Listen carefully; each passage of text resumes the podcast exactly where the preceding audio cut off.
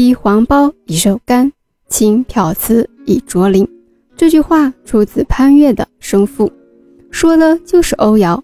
没错，今天就要来和大家讲讲我们温州的欧窑。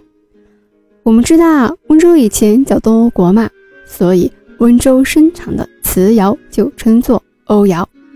欧窑是我国第一座有文献可考的窑厂，它创烧于东汉，结束于元代。至此历史长达一千三百多年。欧窑是我国古代一个规模很大的瓷窑体系，是浙江主要瓷窑之一。那么到现在为止呢，考古专家们已经发现欧窑的古窑址啊有两百多处。我们知道啊，浙江有一大名窑就是越窑，欧窑发育成熟的时间和发展与越窑是不分伯仲的。但是我们欧窑的命运比较凄惨。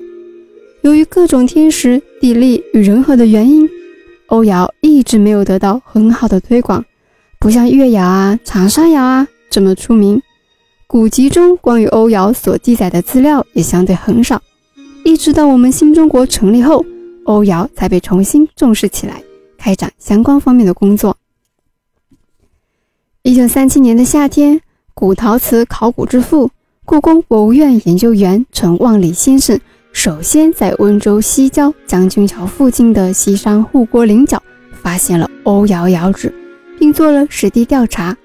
调查后发现，这是一座唐宋时代的窑址，范围大，堆积层丰富，瓷器质量很高，是欧窑的典型窑址之一。他的发现是对欧窑青瓷研究的一个新开端。像这些古窑址啊，分布在温州的永嘉瓯北南溪江那块区域比较多。比如汉代至三国时期的窑址，主要分布在南溪江下游、瓯北、罗东、芦田等地区，为国内东汉时期创烧青瓷的典型窑址之一。主要器物有布、罐、碗、钵等。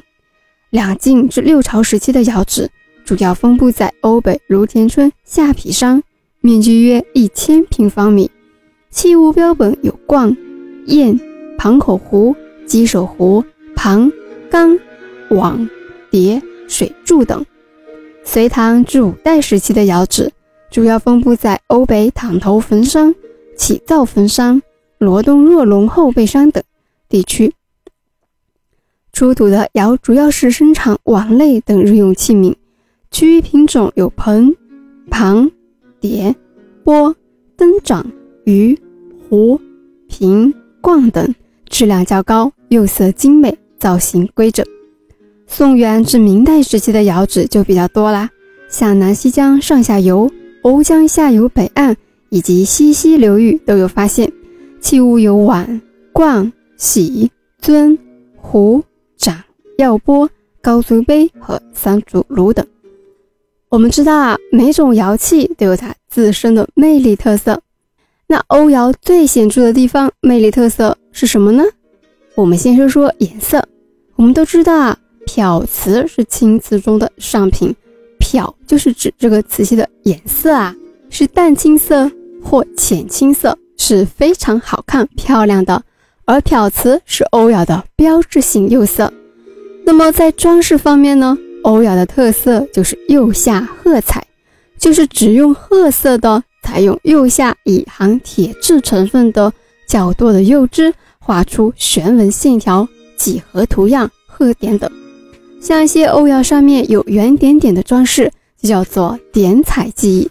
这个釉下褐纹装饰发展到北宋啊，出现了以褐色植物为纹样的装饰工艺，比如我们温州博物馆的镇馆之宝、国家一级文物——北宋欧窑褐彩蕨草纹之壶一样。